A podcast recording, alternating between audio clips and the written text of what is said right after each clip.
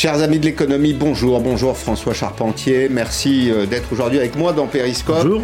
Les nouvelles euh, sanitaires ne sont pas très très bonnes, on parle de reconfinement à Paris, Lyon, Marseille, dans les très grandes villes, mais je retiens ce qu'a dit euh, Patrick Pelou il y a quelques minutes, c'était sur LCI, et c'est un expert qui parle, il ne faut pas arrêter l'économie, ça ne servirait pas à grand chose. Nous allons voir au cours de cette émission que nous avons un modèle social qui est solide, qui est robuste, qui tiendra le coup. Je voudrais vous dire, en dépit des circonstances, en dépit des mauvaises nouvelles, gardons le moral parce que euh, la France n'est pas submersible. Je pense que notre modèle économique et social survivra euh, à la crise que nous traversons.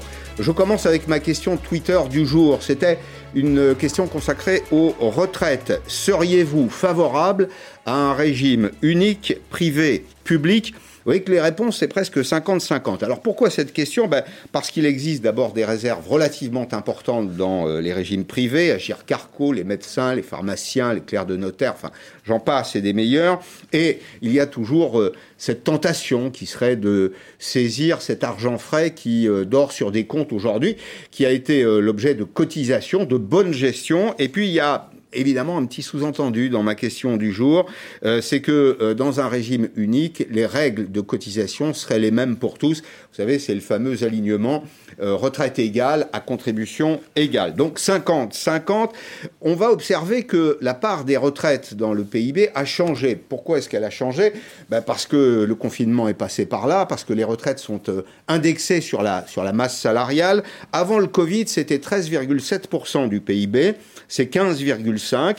Contraction de la masse salariale, il n'y a rien de mystérieux dans tout ça. C'est tout à fait logique, on a moins travaillé, moins de quantité de travail euh, au cours de cette année 2020, en raison euh, notamment du confinement, et puis une part fixe de l'autre côté, une part fixe non élastique, si vous préférez, de la distribution des pensions. Il faudra donc garder un œil sur le niveau de l'emploi pour se faire une petite euh, idée des besoins de financement. Et le gouvernement estime dans ce domaine que sa politique en direction des jeunes est efficace. Regardez ces chiffres, c'est en effet assez spectaculaire. Pour moi d'ailleurs, François Charpentier, c'est un motif d'espoir. 696 000, presque 700 000 embauches de jeunes de moins de 26 ans. C'est pas mal du tout dans les circonstances. 43 000 primes à l'embauche qui ont été demandées, c'est le dispositif du gouvernement, et des contrats d'apprentissage, 314 000 signés cette année. Première question, François Charpentier, quel est l'état actuel des réserves des retraites? Ah, écoutez, euh, on a eu les chiffres assez récemment par le corps qui disait qu'on était passé d'une situation de quasi-équilibre avec un déficit qui va se creuser à hauteur de 25,4 milliards pour l'ensemble des régimes, y compris le Fonds de solidarité vieillesse. Donc il y a effectivement un trou qui s'est creusé. Alors vous l'avez dit, il y a des réserves, mais ces réserves, on les entame déjà depuis un moment. Mais elles sont solides elles sont suffisantes pour tenir? Ah non, elles ne seront pas suffisantes pour tenir. Il y aura forcément un trou. Si vous voulez, si on prend la situation il y a un an, quand on parlait du grand régime universel, il y avait une opposition de principe des syndicats, pratiquement tous sauf la CFDT, au motif qu'il n'y avait pas de péril en la demeure. C'est vrai qu'on avait une situation à la sécurité sociale où on avait à peu près équilibré les comptes. J'ai les chiffres là, on était à moins 0,9 milliards de déficit, pratiquement l'équilibre en fin d'année. 0,9. Après la crise des Gilets jaunes. c'est ça. Hein, donc on était à moins Et puis d'un seul coup, on voit 2020, et là, c'est des chiffres de la DSS, la Direction de la Sécurité sociale, on passe à moins 44,7 ben, milliards. Alors, une question quand même, au passage. Les, ben, Français qui ont bénéficié du chômage partiel, euh, est-ce qu'ils ont cotisé? Ah ben justement, là, il y a un petit problème aujourd'hui. Vous savez très bien qu'il y a une fraude au chômage partiel qui, est, qui est apparue, qui était, on, s'y attendait, mmh. peut-être Des effets d'aubaine. un effet d'aubaine. Bon, n'empêche que, et ça, j'y insiste, vous l'avez dit en commençant, on a en France moi, je peux en parler en connaissance de cause quand même, puisque j'ai fait pendant 40 ans ma carrière dans le journalisme social. J'ai visité des dizaines de pays. J'ai été dans tous les grands pays où on a fait des congrès de la sécurité sociale. Nulle part ailleurs, on a un système aussi universel et généreux que le système français. Nulle part. J'ajoute un truc. Je, suis, je siège au comité d'histoire de la sécurité sociale. Figurez-vous qu'ils viennent d'éditer quelque chose, ce sont les œuvres de Pierre Larocque, en quelque sorte. Le fondateur. C'est les textes de ses discours mm. et de ses cours à Sciences Po. Il y en a deux tomes comme celui-là. J'en ai pris qu'un parce que c'est très lourd. Et dans ces livres, effectivement, qui ont été édités par son fils, par le comité d'histoire, c'est Michel Larocque qui a travaillé sur cette question, on nous rappelle bien quels étaient les, fondements, les fondamentaux de la sécurité sociale dès 1934. Ça avait commencé là, la réflexion. Hein. Il y a eu la sécurité sociale aux États-Unis, c'est là que ça a commencé. Une sécurité sociale, d'ailleurs, qui ne concernait que la vieillesse. Et nous, on est arrivé en 1945 avec des valeurs fortes. Quelles étaient les valeurs? Ça tenait en trois mots. La sécurité du lendemain. C'était le leitmotiv de Pierre Larocque qui a écrit hmm. les ordonnances de 1945. on est toujours sur ce trait. Non, mais je crois qu'on est dans une, on est dans une période. On peut même dire que quoi qu'il en coûte, le fameux quoi qu'il en coûte qu'on a dit, c'est ça. Hmm. C'est donner l'assurance aux gens que s'ils n'ont pas d'emploi, on va leur fournir des revenus de remplacement. S'ils sont malades, s'ils sont vieux, s'ils ont des besoins pour leur famille. Par contre, on y reviendra peut-être, on n'avait pas inclus le chômage. Contrairement à la demande. géré à part, d'ailleurs. Ça a été géré à part, contrairement à la demande de Pierre Larocque, hmm. qui a toujours fait le lien entre l'emploi, et vous l'avez dit tout à l'heure, pas de cotisation, pas de bon niveau de protection sociale. Donc il aurait été logique, au moment de créer la Sécu, comme l'ont fait la plupart des pays dans le monde, nos pays voisins européens, qu'on mette l'assurance chômage dans la sécurité sociale. Hmm. On ne le fera pas on créera l'assurance chômage en 58 et on la confiera, la gestion, aux partenaires sociaux. On voit bien d'ailleurs aujourd'hui dans les chiffres que je donnais tout à l'heure qu'il y a un lien évident, puisque c'est le modèle de financement, entre la quantité de travail, c'est-à-dire la quantité de revenus euh, distribués, et le niveau du revenu de, de remplacement. Mais on est, vous savez, la période, elle est très anxiogène. Oui. Comme vous, hein, j'ai de la famille, j'écoute les gens autour de moi, tout le monde est très inquiet aujourd'hui. Je pense que notre euh, devoir, c'est aussi de dire que nous avons un système robuste, solide, j'allais dire pratiquement unique dans le monde. Je me, je me ah, il est unique dans le monde. Vous parliez des retraites. Il y a, moi, j'ai comparé, un jour, j'ai fait un livre sur les retraites dans le monde. J'ai comparé 80 pays, mais la France était au top niveau sur le taux de remplacement par rapport au dernier salaire. Il n'y a mm. personne qui, a un niveau de retraite équivalent au système français. Mm-hmm. Mm. Alors, est-ce qu'il y aura une impasse financière cette année? La réponse, c'est non. On a des réserves. Tout à l'heure, vous ne les avez pas évaluées. Enfin, je me rappelle malgré tout qu'on a commencé la, crise, on est rentré dans la crise avec une réserve de l'ordre de 70 milliards d'euros, c'est ça, pour agir Carco. Pour l'agir euh, l'ARCO. Oui, mais il y avait déjà un trou qui s'est creusé d'une dizaine de milliards. très bien, hein. mais il reste quand même de l'argent. Non, attendez, vous parlez là, les 70 milliards d'euros, c'est ce que versent chaque année les régimes Agir Carco. Oui, mais il y a une réserve. Il y avait une réserve, mais on savait qu'elle allait être amputée par des, pour des raisons démographiques, le vieillissement de la population. Mhm. Il va, il va, y avoir un reliquat, mais très vite, ça risque d'être épuisé, tout ça. Mhm. Par contre, n'oubliez pas que depuis le mois d'août, les parlementaires, notamment l'Assemblée nationale, le Sénat a refusé. Mais l'Assemblée nationale a voté la prolongation pendant dix ans de la fameuse CADES. Alors j'allais y venir tout à l'heure. Bon, de la dette sociale. Vous m'y emmenez tout de suite. Alors on aura 136 milliards d'euros à, peu de ah. choses près à amortir. Alors à amortir. On, explique. CADES, c'est quoi? 95, 96 C'est en 96 qu'Alain Juppé crée la CADES parce qu'on avait un déficit de la sécurité sociale. Le système est très simple. Vous aviez 30, milliards de francs, caisse, d'amortissement de la dette sociale. Voilà.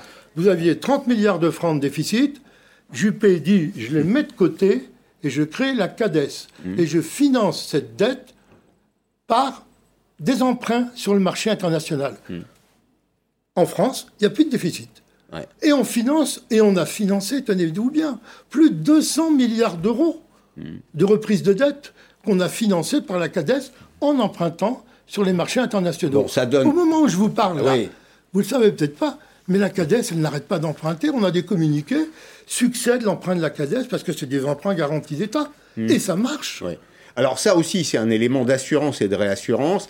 C'est une structure de cantonnement dans laquelle on met la dette, puis on a payé la CRDS, la CSG plus la CRDS, c'est cotisation de remboursement de la dette sociale. Alors c'était c'était un peu epsilonesque, mais euh, petit bout par petit bout, on a réussi bah, C'était quand même la cotisation était de 0,5% de la masse salariale pour la CRDS.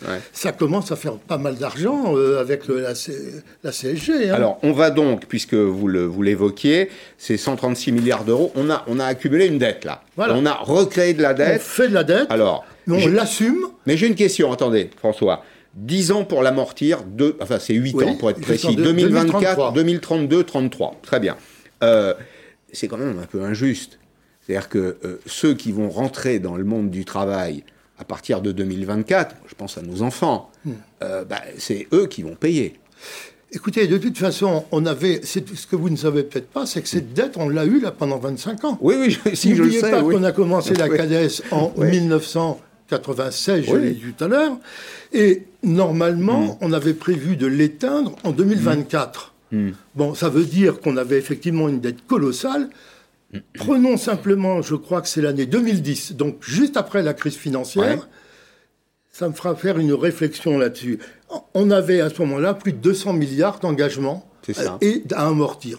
On les a amortis. Mmh. On les a amortis très facilement, finalement, puisqu'on arrivait là à pratiquement l'équilibre. On pensait arriver à l'équilibre. Ah bon. Tant mieux d'ailleurs. Hein. Il y a un incident de parcours. Oui. On remet ça. Bon. On va recommencer. Ça arrive au bon moment, si je puis dire. Hein. On arrive au bout de, l'encours. Euh, je voudrais qu'on dise deux mots aussi euh, des indépendants. Euh, les indépendants... Juste un mot par rapport à la. Simplement, il faut dire ceci. Hum. C'est que comme on était à l'équilibre, on est dans une situation par rapport à l'endettement hum. qui était moins difficile que celle de 2010 quand on avait l'assurance hum. maladie. Parce que là, on part d'une situation nette. Donc c'est tout ce qui va arriver, Peut-être qu'en 10 ans, on va l'éponger. J'espère qu'on l'épongera. Peut-être moins. J'espère que l'endettement ne mm. va pas encore mm. croître avec l'aggravation de la situation sanitaire. Tout est possible. Oui, parce qu'on formule des hypothèses aujourd'hui. Voilà. Aujourd'hui, nous sommes lundi. J'ai oublié la date, mais nous sommes lundi. On ne sait pas ce qui se passera dans les, les trois semaines ou le mois qui arrive. Nous sommes en, en liaison avec Laurent Munro, euh, l'U2P. Euh, bonjour, monsieur Munro. Alors, les indépendants que vous représentez cotisent notamment à la CIPAV. Euh, Puisqu'on évoque avec François Charpentier l'état de santé des, régimes de retraite, quel est l'état de santé du vôtre, la, la CIPAV notamment? Enfin, ce n'est pas le seul, mais notamment celui-là. Bah, écoutez, pour l'instant, j'ai envie de dire, maintenant, euh, Oh là là, Monsieur Munro, Monsieur Munro, ah. c'est le, on, vous entend, on vous entend par, par petits bouts. Est-ce que vous pouvez vous rapprocher éventuellement du micro? Bien, écoutez, je suis téléphone, donc peux pas me rapprocher beaucoup plus du. Bon. Alors, écoutez, c'est que la liaison n'est pas bonne. On recommence. On fait un reset. Ah, euh, on, fait un reset, on vous rappelle, et puis on poursuit nos, échanges, parce que là, vraiment, euh, on ne comprend pas ce que vous nous, nous dites. La CIPAV, euh, François Charpentier. Oui, alors c'est une caisse de retraite qui était une caisse, un peu une caisse balai. Vous aviez énormément de professions dans cette caisse. Il y avait au départ 200 et quelques mille personnes, puis d'un seul coup, le public a doublé parce qu'elle a, elle a pris les auto-entrepreneurs.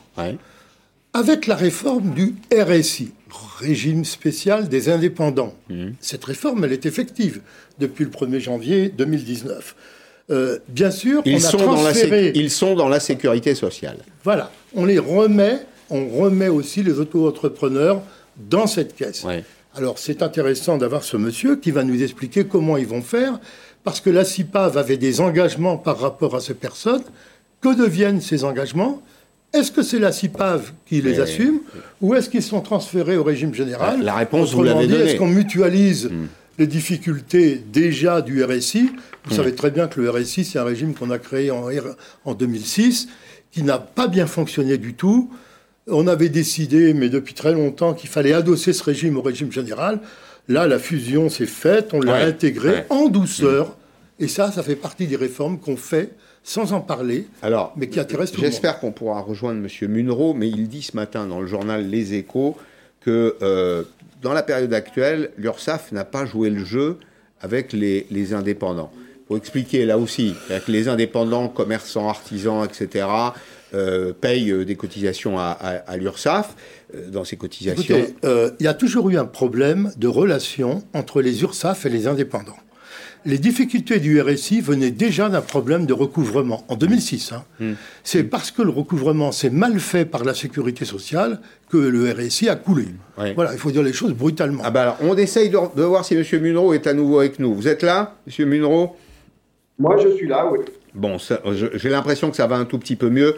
On fait un deuxième essai. Euh, vous, mettez en cause l'URSSAF ce matin dans le, journal Les Échos en disant qu'ils n'ont pas joué le jeu, c'est-à-dire qu'ils appellent les cotisations, c'est ce que j'ai compris en tout cas, en situation de tension. Euh, c'est vraiment le cas? Parce que des consignes ont pourtant été données. Oui, les consignes ont été données et nous savons que les, les mesures, mais euh, certains, notamment, reçoivent la cotisation qui regroupent les qui ont été reportées depuis quelques mois maintenant et on leur donne totalité. Et, euh, imaginez des coiffeurs, euh, par exemple, qui ont deux salariés qui se retrouvent où on leur appelle 15 000, 15 euros de, de charges sociales à l'URSSAF. C'est beaucoup trop pour eux. Donc c'est à eux de faire la démarche d'étaler. Moi je trouve qu'il aurait dû y avoir d'autres dispositifs qui soient euh, pris en compte puisqu'on a reporté automatiquement les appels à cotisation, on aurait dû aussi faire un dispositif qui pouvait étaler automatiquement euh, le paiement. Bon, donc ce que vous dites, le message aujourd'hui aux indépendants, ceux qui nous suivent, euh, commerçants, euh, artisans, c'est prenez contact avec l'URSSAF et essayez de négocier. Moi j'avais compris quand même que l'URSSAF avait plutôt une propension naturelle à négocier aujourd'hui. En tout cas, des consignes ont été données. Sur l'accès aux aides publiques, deuxième question, est-ce que le dispositif euh, d'aide aux, petites entreprises fonctionne? Est-ce que la, le guichet est ouvert euh, Et euh, est-ce que l'accueil que vous recevez est bon? Alors de quelle aide vous parlez? Il y a un fonds de solidarité notamment. Il y a un fonds de, voilà, il y a un fonds de solidarité qui, qui doit aider les petits chefs d'entreprise ou les chefs de petites entreprises, pardon.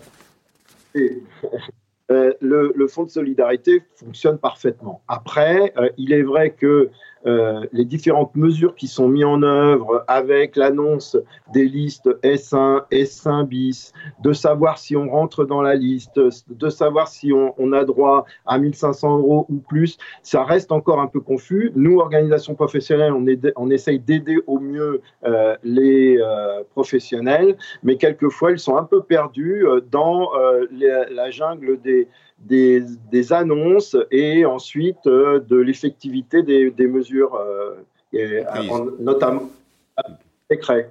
Bon, merci beaucoup, Monsieur Munro. On a compris l'essentiel du, message. Je voudrais en venir, François, au deuxième euh, sujet, qui est la réforme de l'assurance chômage. Ce matin, les partenaires sociaux se sont réunis à Matignon autour du Premier ministre. La réforme des, de l'indemnisation du chômage, il faut appeler les, les choses par leur nom. Euh, on va rappeler quelles en étaient les, grandes règles, enfin, quels en étaient les principes fondamentaux. C'était d'abord lutter contre le recours abusif aux contrats courts, vous vous rappelez, hein, des secteurs dans lesquels il y avait beaucoup de contrats courts qui, succédaient les uns aux autres. Alors c'est pas bon, pourquoi? Bah Parce que ça coûte cher à l'assurance chômage. Euh, la deuxième règle, c'était faire en sorte que le travail paye davantage que le chômage, et puis renforcer l'accompagnement des, des chômeurs.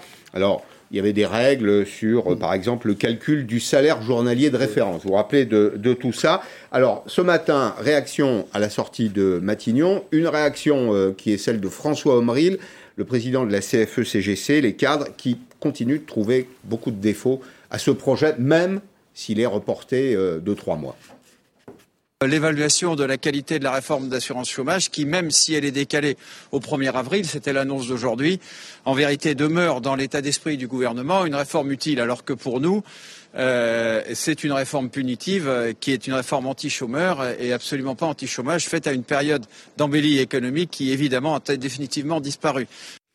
François Charpentier, on pouvait parfaitement comprendre le sens de cette réforme. Euh, en période de plein emploi, c'est-à-dire quand, on, revenait autour de 5-6%, 7% de chômeurs. Là, la rencontre de ce matin, elle devait porter pas seulement sur l'assurance chômage, elle portait sur ce qu'on appelle l'agenda social. On, a, on va sortir cette mesure sur l'assurance chômage, mais il faut rappeler la situation l'an dernier ou l'année d'avant. On a donné mandat aux partenaires sociaux qui sont gestionnaires de ce mmh. régime. Je fais une parenthèse les partenaires sociaux sont dans une situation très difficile. Patrons et syndicats. Mhm. Ils arrivent à Matignon et on parle de quoi dans la rue, dans, les chaînes de télévision euh, de ce qui se passe avec les islamistes euh, actuellement, et puis de l'aggravation de la situation sanitaire. Mmh. Donc leur message est quasiment inaudible. C'est compliqué pour eux de, dire quelque chose. Et, pour se faire entendre, il faut qu'ils crient très fort. Et pourtant, on parle de, Mais voilà. du monde de demain. Mais on, parle du monde de demain et on parle d'un régime qui, euh, en 2018, avait un déficit cumulé de l'ordre de 35 milliards d'euros, alors qu'il verse 40-41 milliards de prestations par an. D'où le problème qui avait été soulevé par le gouvernement. Un régime qui a un tel déficit ne peut pas survivre. Il avait demandé aux partenaires sociaux de trouver des solutions. Mmh. Les partenaires sociaux ont eu 18 séances de négociation, ils n'y sont pas parvenus. D'un côté, les syndicats voulaient instaurer un bonus-malus pénalisant les entreprises qui mettaient des gens au chômage, mmh. et de l'autre côté, les syndicats refusaient, eux, qu'on touche au montant des allocations. Ils se sont retournés vers le gouvernement en disant, ben voilà, on n'arrive pas à se mettre d'accord. Vous prenez, débrouillez-vous. Mmh. Le gouvernement, il a fait ce qu'il avait à faire. Il a pris le Il avait demandé qu'on fasse 3 milliards et demi d'euros d'économies, il les a fait. Mmh. Comment fait-on des économies dans un régime d'assurance chômage? Forcément en rognant sur le montant des allocations. On aurait pu aller plus loin. Après tout, on aurait pu se poser la question des intermittents du spectacle. Mais on ne l'a pas fait. Parce que politiquement, ni les uns ni les autres ne voulaient aborder cette question sensible. Ou du financement de Pôle emploi. Du financement de Pôle emploi, bien sûr. On pouvait poser des tas de questions. Alors, les syndicats aujourd'hui disent attention, euh, nous, on veut toujours pas de la réforme, mais la, dimension du problème a changé entre-temps. Hmm. On n'a plus 35 milliards de déficit cumulé, on a en plus 20 milliards de déficit en une seule année, du coup, grâce, euh, naturellement, euh, c'est la résultante des aides au chômage partiel. Bien, entendu, ça, ça grève le déficit. On va terminer 2020, François Charpentier, avec une dette, je ne parle pas de déficit, mais une dette, donc des déficits cumulés, si vous préférez, de l'ordre de 60 milliards d'euros à l'assurance chômage. Bah, ça reste soutenable, ça? Mais ça, n'est pas soutenable de la même façon que ce n'était pas soutenable à 35 milliards. Quand vous avez un régime qui a des, euh, une masse de dettes aussi importante, ça a été le cas à l'assurance maladie. Hein, ben, euh, Qu'est-ce qu'on a fait à l'assurance maladie? On a pris des mesures. Mmh. Alors, bien sûr, les mesures, c'est des économies. Euh, ça peut pas être autrement. Le résultat, c'est que ça tombe mal qu'on fasse des économies à l'assurance maladie quand après on a une pandémie. Question, question idiote au passage. On ne peut pas augmenter les cotisations? On peut, on peut toujours augmenter les cotisations, mais vous croyez que les, les comment, les entreprises vont accepter qu'on augmente les cotisations? Ça augmente le coût du travail. Voilà. À partir de là, c'est une situation très, très difficile à gérer.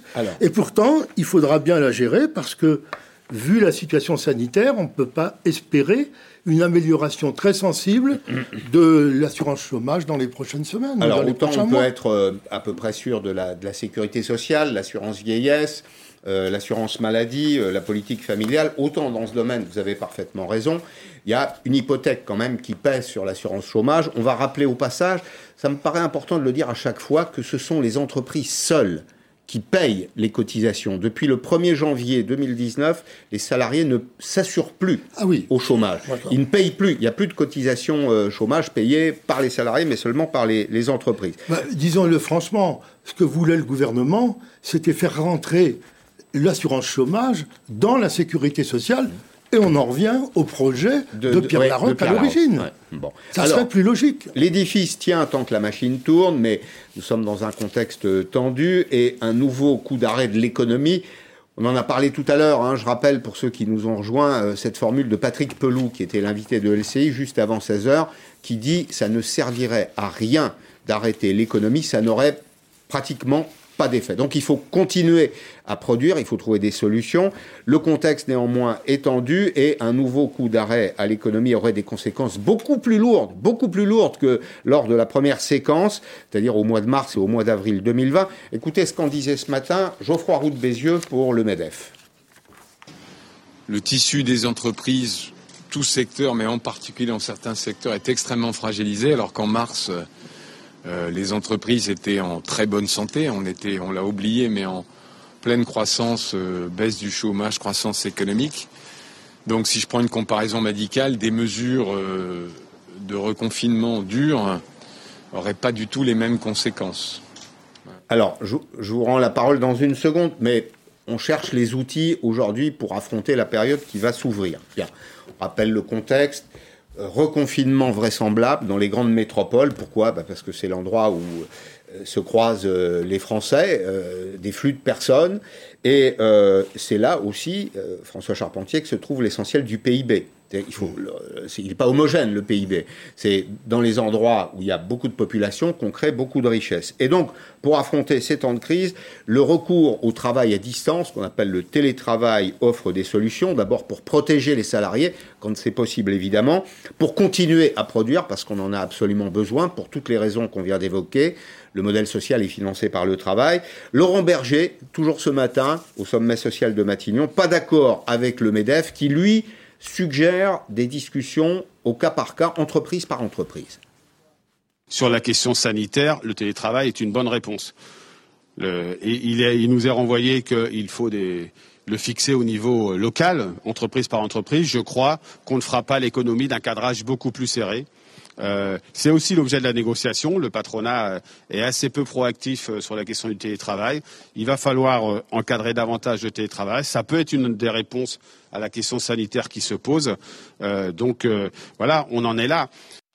Bien, on en est là, François Charpentier. on rentre dans une période de haute incertitude.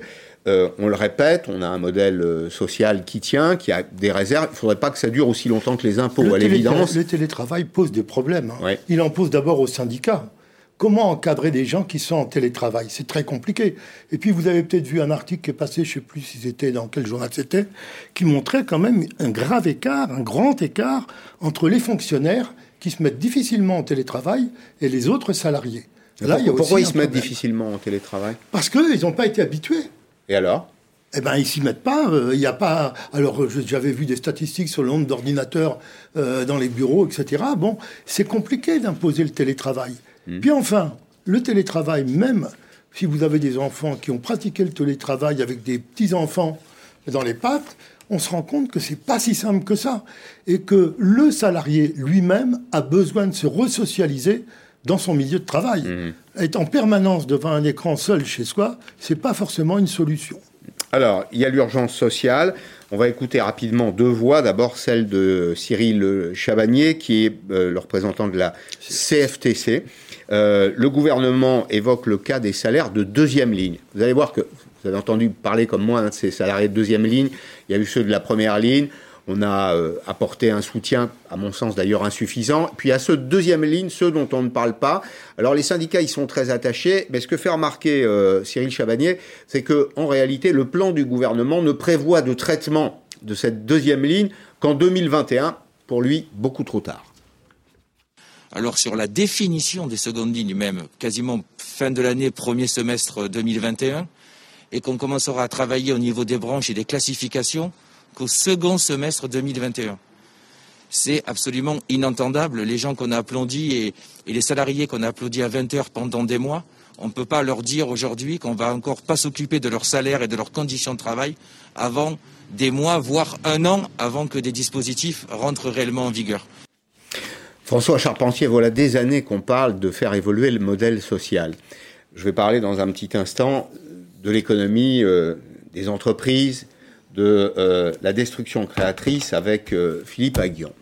Est-ce que, et je lui poserai probablement une question voisine, est-ce que euh, ce qui se passe aujourd'hui ne va pas être un accélérateur du changement de modèle social? Il y a une question que je continue de me poser. Est-ce qu'on peut continuer à faire reposer sur le seul travail le financement de notre modèle social? C'est toute la question. On voit bien que depuis Michel Rocard, l'introduction de la CSG, etc., on a déjà fait évoluer notre modèle social. Jusqu'où faut-il aller? Euh, Tout de suite, là, les, propos que tenait le président de la CFTC, on les comprend. Hmm. Mais dans la période actuelle, demander plus de salaire, etc., tout le monde veut plus. Vous voyez les, les restaurateurs, les gens de la culture, tout le monde veut plus. Or, on a déjà des problèmes pour financer un modèle social qui pourtant est ce qu'il faut préserver comme la prunelle de nos yeux. Alors sur la retraite, justement, je vous conseille aussi cette lecture, hum. Un siècle de réforme des retraites. C'est aussi le comité d'histoire de la Sécu. Là, vous aurez des idées neuves sur effectivement des perspectives nouvelles sur ce qu'on peut faire et qu'il faudra faire. Parce que ce qu'on n'a pas fait dans les deux, deux dernières années, tôt ou tard, il faudra le faire après. Merci, merci beaucoup François Charpentier. Je renvoie aussi à vos ouvrages. Vous en avez une pile épaisse sur le bureau. Il y a le vôtre notamment, Sécurité sociale, de Bismarck à Macron. Bismarck, personnage clé dans, l'invention de, la, protection sociale. Alors c'est vrai sous l'influence des, industriels, notamment euh, des, usines Krupp, qui était le, premier grand groupe industriel allemand au, au 19e siècle. Dans un petit instant, Philippe Aguillon, vous allez voir, c'est tout aussi passionnant. Le pouvoir peut-être un peu mystérieux, on va essayer de l'éclaircir, de la destruction créatrice. À tout de suite.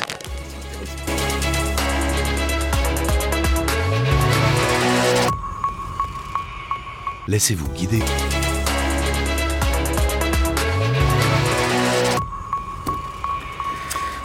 Bonjour Philippe Aguillon, merci d'être avec nous. Vous arrivez avec ce formidable ouvrage collectif, Le pouvoir de la destruction créatrice. C'est à poser sur sa table de chevet, puis on le prend régulièrement. On prend une petite leçon de choses économiques, c'est utile. Si j'osais la formule, je dirais que vous êtes le meilleur d'entre nous, sans doute le plus capé, le plus diplômé, celui qui a le plus travaillé vraisemblablement sur ces, sur ces questions. Le pouvoir de la destruction créatrice, qu'est-ce que c'est que la destruction créatrice? Alors, c'est une toute petite définition euh, que j'en donne. C'est un processus par lequel des technologies nouvelles rendent obsolètes des technologies anciennes. Exactement. Ça produit de nouvelles entreprises, de nouveaux emplois. Alors, la première question que je voulais vous poser, c'est, vous connaissez la formule de Milton Friedman qui dit la principale mission d'une entreprise, c'est de réaliser des profits.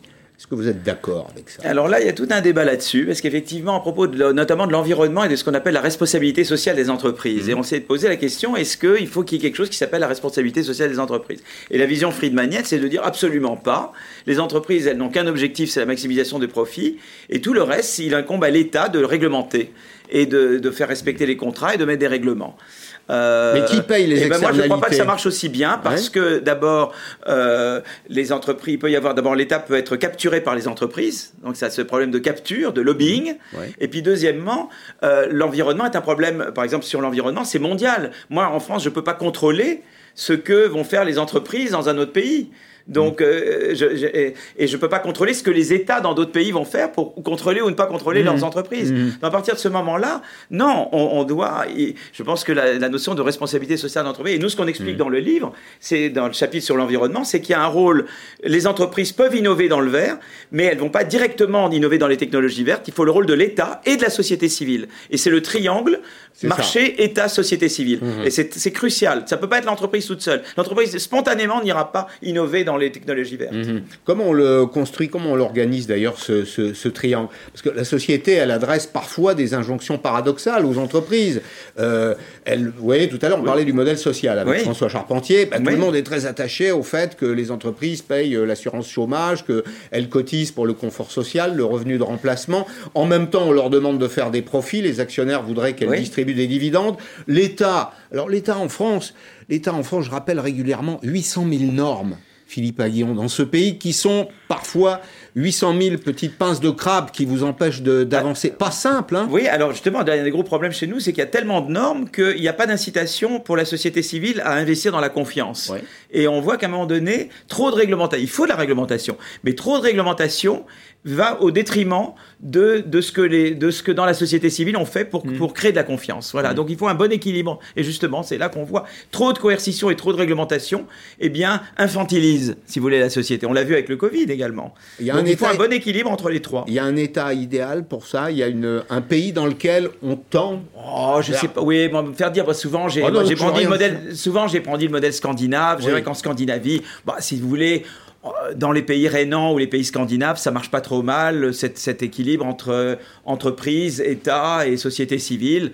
Mais euh, voilà, et nous, on construira à notre façon et on peut améliorer et chacun s'améliore. Mais je pense que oui, ça c'est un peu des pays où, ça, où ils ont bâti, où ils ont fait des progrès. Vous dites notamment que euh, cet euh, ouvrage est fait aussi pour déconstruire des idées reçues. Oui. Alors, sur quelles idées reçues vivons-nous qui sont particulièrement pénalisantes pour l'économie française? Alors, écoutez, il y en a plusieurs. D'abord, si vous voulez, la décroissance comme solution au problème de l'environnement. L'idée de dire, voilà, la solution, c'est la décroissance. On arrête. Voilà, on arrête. et on a vu que ça marche pas tellement, mm. puisque finalement, de mars-avril, le PIB a baissé de 30%, et les émissions de CO2 n'ont baissé que de 8%. Donc ça ne peut pas être la, seule solution. Donc en fait, nous on dit ici c'est l'innovation verte. Et donc comment inciter à l'innovation verte? Donc l'innovation verte, ça vous permet de sortir du dilemme malthusien. Une autre idée, c'est que eh bien l'automation, l'automatisation, ça détruit les emplois, donc il faut taxer les robots. Et eh bien en fait, on montre dans le livre que les firmes qui automatisent en France, elles créent des emplois plus qu'elles n'en détruisent. Donc taxer les robots, c'est se tirer une balle dans le pied. Une autre idée, c'est la taxation du capital comme principal levier pour réduire les inégalités et créer la mobilité sociale. En France, il faut taxer, il faut une taxation redistributive, mais déjà nous, on, taxe le capital énormément en France, et il y a d'autres leviers comme la création de bons emplois, euh, comme la formation, comme la, comme la, comme l'éducation, qui sont des leviers de mobilité sociale complémentaires de, euh, de la taxation. Destruction créatrice, pour poser la question directement, on détruit quoi et on crée quoi? Et surtout, parce que c'est ça la question, comment on organise la transition? Vous savez, dans toutes les transitions, il y a des gagnants et des perdants. Euh, comment vous aider les perdants à raccrocher les bon, D'abord, l'innovation, c'est un processus continuel. Et continuellement, si vous voulez, c'est une contradiction, la, la destruction créatrice. L'innovateur d'aujourd'hui, j'investis pour innover, je vais être récompensé par des rentes mais je peux être tenté d'utiliser ces rentes pour empêcher des innovateurs suivants, parce qu'ils vont venir détruire mes rentes. Donc, c'est un conflit, la destruction créatrice. Mm. Et, toute la question, c'est comment faire en sorte que, à la fois, il faut inciter à l'innovation, mais que les, que les innovateurs d'hier n'utilisent pas leurs rentes pour empêcher les innovateurs de demain d'arriver. Et, mm. et, la réglementation du capitalisme, c'est ça, c'est de permettre la destruction créatrice, mais en même temps de l'orienter pour faire en sorte d'abord que les, innovateurs d'hier ne bloquent pas le système. Les GAFAM bloquent tout en ce moment, par exemple. Ils bloquent la croissance aux États-Unis. Euh, euh, comment faire Comment vous l'expliquez ça? Bah, si vous voulez, ce qui s'est passé, c'est qu'avec la vague des technologies de l'information et de la communication, ce qu'on appelle la vague des TIC, ils sont devenus hégémoniques. Donc au début, ça a augmenté la croissance de la productivité parce qu'ils étaient très productifs. Et puis, une fois qu'ils ont euh, envahi tous les secteurs de l'économie, eh bien, ils ont inhibé l'innovation des autres. Mmh.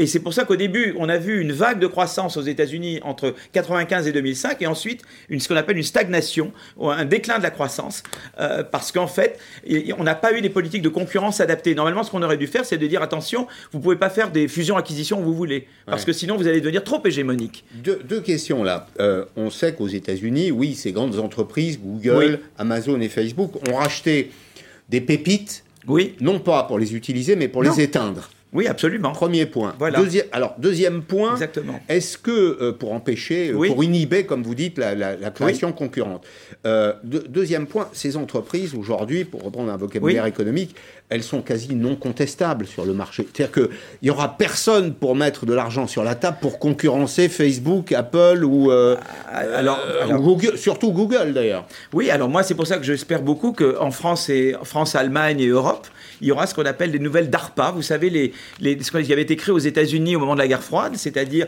euh, Defense Advanced Research Project Agency. Ils avaient commencé pour la défense, pour mettre un mm. homme dans l'espace, mm. ou pour. Et puis après, ils l'ont fait pour l'énergie. Après, ils l'ont fait avec la Barda pour le biologique. Eh ben nous, il faut que France, Allemagne, euh, peut-être le Royaume-Uni, on ait des, des, DARPA énergie, des DARPA digitales et une DARPA santé, mm.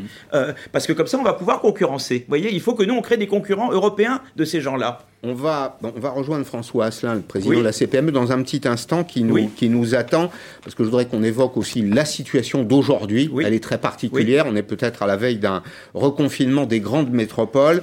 Euh, mais comment, dans ce contexte, vous évaluez nos forces et nos faiblesses? Bah, oui, alors... Parlons des forces. Qu'est-ce que c'est nos forces en France? Ah, La force, écoutez, d'abord, la France est un pays où on a euh, de très bons chercheurs. On a une très bonne recherche en France. Euh, euh, c'est un pays où il y a un grand savoir-faire. C'est un pays. Alors, les, secteurs où on est excellent, l'aéronautique et le nucléaire, là, on est les meilleurs, on est resté les meilleurs. Il y avait des secteurs où on était les meilleurs, on a cessé d'être un peu les meilleurs. L'automobile, on était les meilleurs. La pharmacie, on était parmi les meilleurs. Mais on peut redevenir les meilleurs. Donc, euh, euh, donc le Covid, c'est très intéressant parce que c'est avec l'histoire des, des respirateurs. On a vu, on manquait de respirateurs. Pourquoi? Ben, Les Allemands, ils ont continué d'en produire et nous, on a tout délocalisé. Mm. Et du coup, on a regardé dans tous les secteurs industriels et on a vu que nucléaire, aéronautique, on est resté les meilleurs mondiaux, mais dans d'autres endroits, une isolation thermique, on est bon, mais dans d'autres domaines, on a un peu perdu, mais on peut retrouver et on retrouve, eh bien, en mettant la gomme sur la recherche fondamentale et sur mm. ces fameuses DARPA dont je parlais mm. tout à l'heure. Pour favoriser les innovations de rupture. Donc il faut vraiment que l'État s'introduise et réindustrialiser, mais c'est pas en, ramenant des usines de Chine, c'est en disant dans ces domaines, on va créer de nouvelles entreprises et on va pousser l'innovation dans ces domaines-là. François Asselin est avec nous, c'est le président ah, de la CPME. Bonjour Monsieur euh, Asselin. Une question toute simple. On est à peut-être quelques heures de décision euh, en matière de politique publique, politique sanitaire. On parle ici ou là, alors c'est une hypothèse, hein, je, le formule, comme une hypothèse de, reconfinement des grandes villes. Comment, vous réagissez? Est-ce que euh, ce serait un coup dur pour l'économie? Ou est-ce qu'on peut, est-ce que les entreprises ont la capacité d'y résister? Elles auront la capacité d'y résister que si elles sont correctement euh, accompagnées. Euh, c'est un tout. Alors vous savez, ce qu'on vit déjà, hein, c'est une sorte de confinement nocturne. Parce que non seulement les activités directement impactées ben, ne peuvent pas fonctionner, bien évidemment, pour au restaurant, mais vous avez toute la filière amont, aval qui est aussi impactée, et puis surtout, vous avez le comportement des consommateurs. Hein, si, si, on parle des clients directs, on voit très bien que le commerce commence lui aussi à s'effriter, c'est-à-dire que les Français n'ont pas tellement le cœur à consommer dans ces, dans ces conditions. Donc, euh, si on va vers des, mesures euh, un peu plus euh, strictes en matière sanitaire, ben, bien évidemment, ça va être encore un coup de massue qu'on va prendre sur la tête. C'est pour cela qu'il faut aller au bout pour le gouvernement, au bout des mesures de soutien. Il y a encore des trous dans la raquette pour faire en sorte que les entreprises qui étaient viables puissent rebondir. Ça, c'est très important parce que si on fait de la relance sur des entreprises moribondes, eh ben, ça va faire pchit. où sont, où sont les, euh, François Asselin, où sont les trous dans la raquette? Qu'est-ce qui manque là aujourd'hui? Alors, alors, il nous faut d'autres scénarios de sortie du, PGE. C'est-à-dire qu'aujourd'hui, demander à une entreprise euh, qui n'a pas d'activité, qui ne va pas en retrouver tout de suite, de rembourser son PGE à partir du mois d'avril, elle ne pourra pas le faire. D'où cette demande que nous faisons d'une façon, façon, tout à fait simple, optionnelle, de choisir de décaisser un an plus tard le remboursement du PGE. Et là, des entreprises viables pourront mmh. assurer le remboursement de leurs dettes.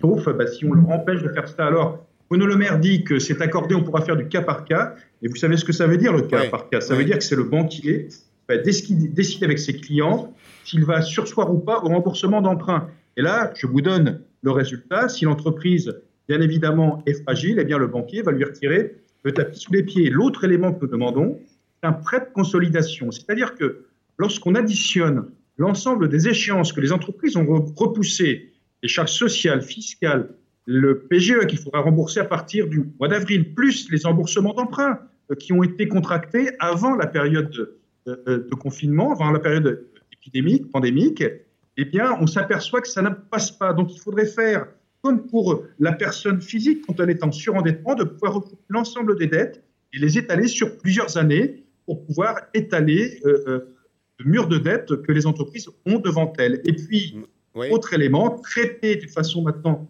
rapide le problème des loyers. Parce que vous avez beaucoup de commerçants, euh, y compris les restaurateurs, qui bien évidemment n'ont pas d'activité ou très peu d'activité. Par contre, elles peuvent toujours payer leur loyer. Et derrière ces loyers, il y a des bailleurs qui parfois sont eh bien, des retraités qui étaient l'ancien commerçant, l'ancien artisan. Donc il faut absolument trouver des solutions concrètes très rapidement. Merci. Bien, à tout ce l'économie. Merci, merci François. C'est vrai parce que c'est une chaîne. On, voit bien. Oui. Je suis tout à fait d'accord. Le propriétaire des murs, euh, souvent c'est un complément de retraite pour lui, et le retraité. Ben, le retraité, il consomme. Voilà. Donc, je, pense, je pense toutes les mesures qui ont été évoquées. Alors moi, je ne vais pas rentrer dans le détail parce que je ne suis pas au top de. Mais c'est évident qu'il faut soutenir les entreprises. Alors, il y, a, il y, a, quand même un arbitrage difficile pour le gouvernement, c'est qu'il y a des activités qui seront viables et simplement il faut se garantir qu'elles peuvent redémarrer. Et il y a d'autres activités qui redémarreront pas comme avant. Hmm. Donc le, gouvernement a cet arbitrage difficile entre protéger et protéger les entreprises et les consommateurs, et en même temps permettre à la destruction créatrice d'opérer, c'est-à-dire de jouer. Il y a, par exemple, moi je sais que je ne prendrai pas l'avion, je ne prendrai jamais plus l'avion comme avant, je, vais faire du télétravail comme j'en faisais. Donc il y a des choses qui vont changer durablement. J'ai une question pour vous dans ce domaine. vous, vous m'y avez amené naturellement. Il y a 40 000 salariés chez Air France.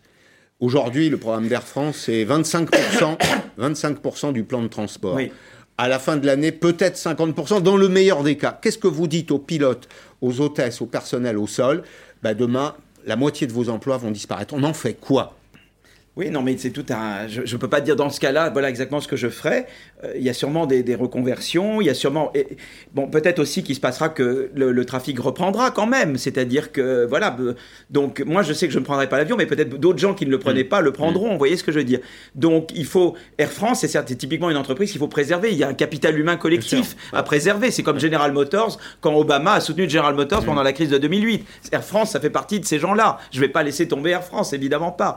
Euh, tout à l'heure, l'aéronautique, en plus, on est dominant. Enfin, je vais certainement pas laisser tomber Air France. Mais c'est sûr qu'il y aura cette question difficile, qu'il y a des, entre... des activités qui vont pouvoir reprendre et il faut aider au maximum. Donc, il va falloir que l'État, il y a ce qu'on appelle les procédures de faillite ou, les mmh. procédures de remboursement. Et là, c'est important que l'État est créancier. Donc, l'État peut mmh. intervenir.